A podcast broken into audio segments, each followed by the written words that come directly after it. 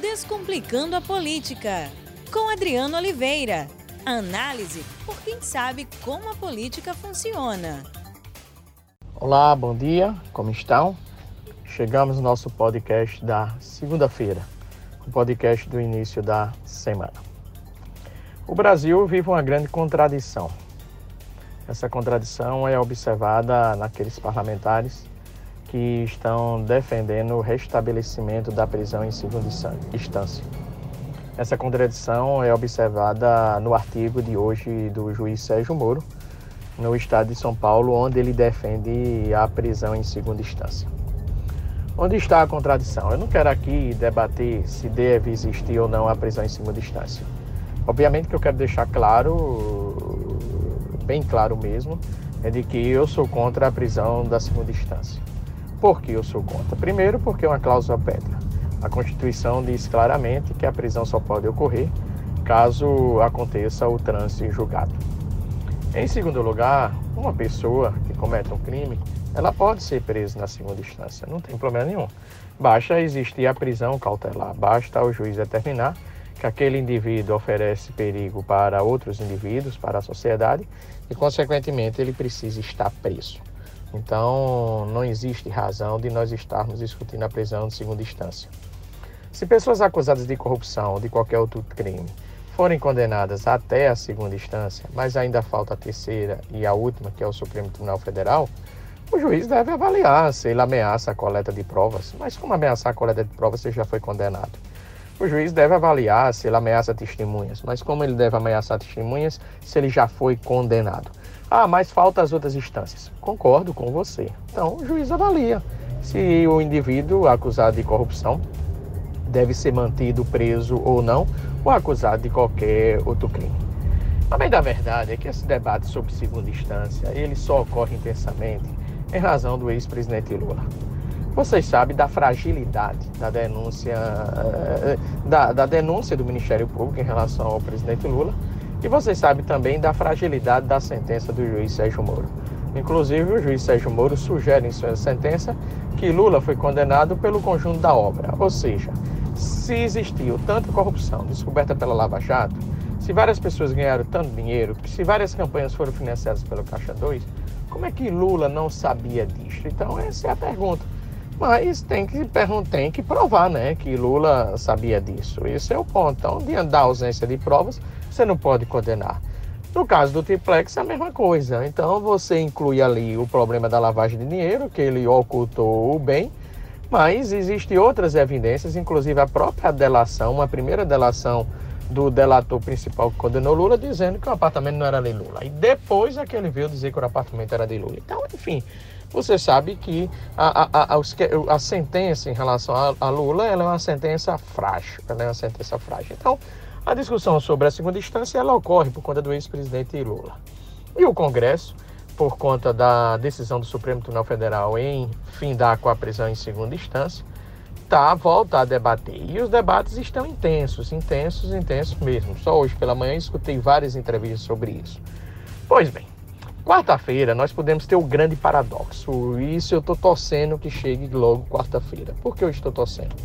Porque o Supremo Tribunal Federal vai julgar aquela ação feita pelo ministro Toffoli, em que ele proibia Ministério Público e Polícia acessar dados do extinto COAF, Conselho de Atividades Financeiras, que hoje está no Banco Central com um novo nome, inclusive é importante salientar, proibia que Ministério Público e Polícia acessassem diretamente esses dados. Só poderia acessar com autorização judicial. E essa foi uma demanda dos advogados de Flávio Bolsonaro. E, como você bem sabe, você que deve acompanhar bem toda o caminhar do juiz Sérgio Moro, do ex-juiz Sérgio Moro, ele sempre foi um defensor muito claro que se seguir o dinheiro, você pega o criminoso. Então você segue o, você segue o dinheiro como? Você segue o dinheiro através do COAF. Isso é muito claro, isso é evidente. No momento em que você pede, é, é, é, solicita autorização judicial, você está sugerindo, eu concordo, viu? É bom adiantar, eu concordo que tem que ser só com, com autorização judicial, mas a tese é de que você está dificultando o trabalho da polícia e do Ministério Público. Ora, quando o juiz, quando o ministro Dias Toffoli decidiu isso, Moro não deu uma palavra. mas hoje escreve um artigo cobrando prisão em segunda instância. Hoje, o Congresso Nacional, vários parlamentares defendem a prisão em segunda instância e já pro, pro, coloca em pauta de votação, já sugere colocar em pauta da votação. Ora, aí eu pergunto a vocês: e se na quarta-feira o Supremo Tribunal Federal, os seus 11 integrantes, 11 integrantes, definirem, decidirem que é, os dados do Conselho de Atividades Financeiras, o antigo COAF, só podem vir à tona, só podem chegar no Ministério Público, só pode chegar à polícia através da decisão judicial. O, eles vão se manifestar, essas pessoas que se manifestam hoje, contrários, é, favoráveis à prisão à segunda instância, eles também vão cobrar impeachment de Gilmar Mendes, eles vão cobrar ação efetiva do Supremo Tribunal Federal, eles vão dizer que Flávio Bolsonaro estão, está sendo beneficiado, e o juiz, o ex-juiz, o ministro da Justiça, Sérgio Moro, vai se pronunciar? Esse é o paradoxo. Esse é o grande ponto. Ora, eu cobro prisão em segunda instância porque eu cobro por conta do ex-presidente Lula. Mas eu não vou cobrar se, e nem vou reclamar do Supremo, se o Supremo Tribunal Federal decidir que acesso a dados do extinto COAF, que acesso a dados de movimentação financeira dos indivíduos, seja feita apenas com autorização judicial, decisão essa que vai beneficiar o senador Flávio Bolsonaro, filho do presidente da República, Jair Bolsonaro. Então eu quero ver. Eu quero ver no final de semana manifestações nas ruas, cobrando uma posição correta do Supremo, já que o próprio juiz Sérgio Moro disse: siga o dinheiro que você descobre a corrupção. Siga o dinheiro que você pega o criminoso. Então, eles têm que criticar a decisão do Supremo. Se o Supremo vier a decidir que você só pode ter acesso a dados financeiros a partir de decisão judicial.